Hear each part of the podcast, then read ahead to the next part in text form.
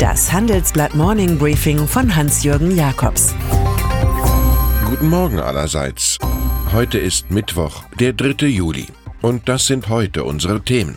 EU, die falsche Frau. Weidmann und andere Verlierer. Familienunternehmen entdecken Start-ups. Wunder gibt es immer wieder. Manchmal wird aus Wasser Wein, manchmal trifft ein Wilhelm Tell mit der Armbrust den richtigen Apfel und manchmal wird eben aus einer deutschen Politikerin, die viele schon im Herbstlicht ihrer Karriere sahen, eine internationale Führungsfigur. Ursula von der Leyen als mögliche EU-Kommissionspräsidentin das ist die Sensation, die 28 europäische Staats- und Regierungschefs nach einer durch und durch vergeigten CEO-Suche offenbar brauchten. Aber ist sie auch die richtige? Mit der liberalen Dänin Margarete Vestager und IWF-Präsidentin Christine Lagarde gab es zwei Kandidatinnen, die besser nachvollziehbar gewesen wären. Die Deutsche ist die falsche Frau an Europas Spitze. Im Europäischen Rat geht es nun mal weniger um Eignung als um Fügung, weniger um Profil als um Proporz. Und so wachen nun alle, die bei der Europawahl mit Emphase Spitzenkandidaten zu wählen glaubten, mit der deutschen Verteidigungsministerin auf. Mit einer Tochter der stärksten EU-Parteienfamilie EVP, die in der Bundeswehr Affäre um Affäre zu überstehen hatte und zuweilen ziemlich ablösereif wirkte. Die Binnensicht auf die Christdemokratin ist um einiges schlechter als die Außensicht des Auslands. Das wiederum schätzt, wie die französisch und englisch parlierende Ministerin in NATO- und Militärfragen Bella Figura macht. Vestager und Lagarde, die wirklichen Kandidatinnen, rücken immerhin als mächtigste Kommissionsvizepräsidentin und als Chefin der Europäischen Zentralbank ein. Geballte Frauenpower für Brüssel, kommentiert mein Kollege Thomas Siegmund bleibt nur das Demokratieproblem. Werden die von uns gewählten Europaabgeordneten das von 28 Hierarchen in klimatisierten Räumen ausgedielte Personaltableau einfach so akzeptieren?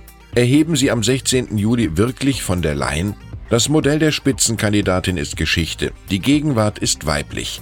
Bereits heute sollen die 751 Abgeordneten den bulgarischen Sozialisten Sergei Stanischew zum Parlamentspräsidenten küren. Dem würde dann nach zweieinhalb Jahren tatsächlich Manfred Weber folgen, der als politischer Leichtmatrose ausgemusterte Kandidat. Es wird vermutlich spannend bleiben, wie bei einem guten Maigret, auch wenn Sozialisten und Grüne glauben, dieses Wunder gibt es immer wieder noch verhindern zu können. Ein paar Verlierer der irrwitzigen Rochard sind Jens Weidmann von der Bundesbank, der ein guter EZB-Präsident geworden wäre. Angela Merkel, deren Führungsqualität arg gelitten hat und die sich bei der von der Leyen-Frage aus Politraison, Große Koalition, enthalten musste. Die Rechtsstaatlichkeit, die es gegen einen wie Matteo Salvini immer schwerer hat, dessen Einlenken womöglich mit dem EU-Verzicht auf ein Schuldendefizitverfahren gegen Italien belohnt wurde. Emmanuel Macron, der vom Jupiter zum Icarus wurde, das demokratische Prinzip, dass sich Regierungen von unten zu bilden haben. Jede Blamage hat den Vorteil, dass man danach nicht einfach so weitermachen kann. Leben retten wird auch in Neu-Italien nicht mit Hausarrest bestraft. Die 31-jährige Carola Rackete, Frau Kapitänin der Hilfsorganisation Sea-Watch, kommt im sizilianischen Agrigento frei. Sie soll aber nach Willen des allgegenwärtigen Innenministers Salvini sofort des Landes verwiesen werden. Die Begründung ist im Übrigen die gleiche wie bei Donald Trumps angedachten Zöllen auf deutsche Autos. Sie stelle eine Gefahr für die nationale Sicherheit dar. Das Verfahren gegen die Seenotretterin Rakete, Beihilfe zur illegalen Einwanderung, Verletzung des Seerechts, Widerstand gegen die Staatsgewalt läuft weiter. In Deutschland ist Rakete eine Heldin, in Italien eine Verdächtige.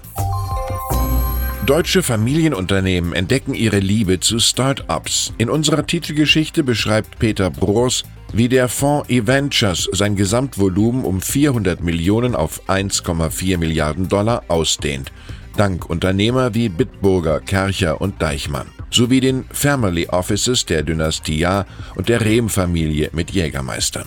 Der Fonds, bei dem die Otto Group, Lidl und Oetker schon länger beteiligt sind, will in den nächsten vier Jahren 175 Millionen in europäische Gründungen investieren und 225 Millionen in amerikanische. Auch ein seltener Vorgang. Drei Ministerpräsidenten aus großen Autoländern beschweren sich bei der Kanzlerin Angela Merkel über ein Mitglied ihrer Regierung. Winfried Kretschmann, Markus Söder und Stefan Weil lästern über strukturpolitische Erwägungen und ziselieren, es entzieht sich leider unserer Vorstellungskraft, weshalb ausgerechnet Münster der beste Standort für eine neue Forschungsbatteriefabrik sein soll. Das zielt auf CDU-Forschungsministerin Anja Karliczek, deren Wahlkreis Steinfurt-Ill in der Nähe von Münster liegt und die jeglichen Mauscheleiverdacht strikt dementiert, auch wenn für das Recyceln der Batterie just ihr heimatliches Ebenbüren vorgesehen ist. Beworben für das lukrative Projekt hatten sich auch Ulm, Augsburg, Salzgitter, Dresden und Itzehoe. Empfehlen möchte ich Ihnen noch einen kleinen würzigen Kommentar meines Kollegen Sebastian Mattes. Er mokiert sich zu Recht darüber, dass die bekannte App My Taxi nun Free Now heißt, nur weil neben Taxis nun auch E-Tretroller und Mietwagen mit Fahrer vermittelt werden sollen, ähnlich wie bei Uber oder Lyft. Gipfel der Digital World Poesie ist aber das neue Motto Freedom of Mind und die Reduktion von Stress.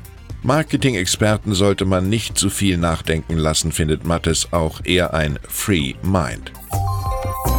Und dann ist da noch der US-Sportartikelkonzern Nike, der zum Nationalfeiertag am 4. Juli nun doch keinen Sonderturnschuh mit alter US-Flagge bringt. Kritiker stört an dieser Betsy Ross-Fahne, dass sie aus der Ära der Sklaverei stamme. Auch Werbepartner und Footballstar Colin Kaepernick protestierten. Nach diesem Zwischenfall und dem Betsy Ross-Rückzug entschloss sich Arizona, alle Fördergelder für ein geplantes Nike-Werk in der Stadt Goodyear zu streichen. Amerikanische Firmen, schrieb der Gouverneur wutentbrannt, sollten stolz auf unsere Geschichte sein, statt sich von ihr abzuwenden. Noch größer als der Patriotismus in Arizona ist wahrscheinlich nur der Markt der Marke mit dem Swoosh. Ich wünsche Ihnen einen entspannten Tag, an dem Sie, wie immer, Flagge zeigen sollten. Es grüßt Sie herzlich Hans-Jürgen Jakobs.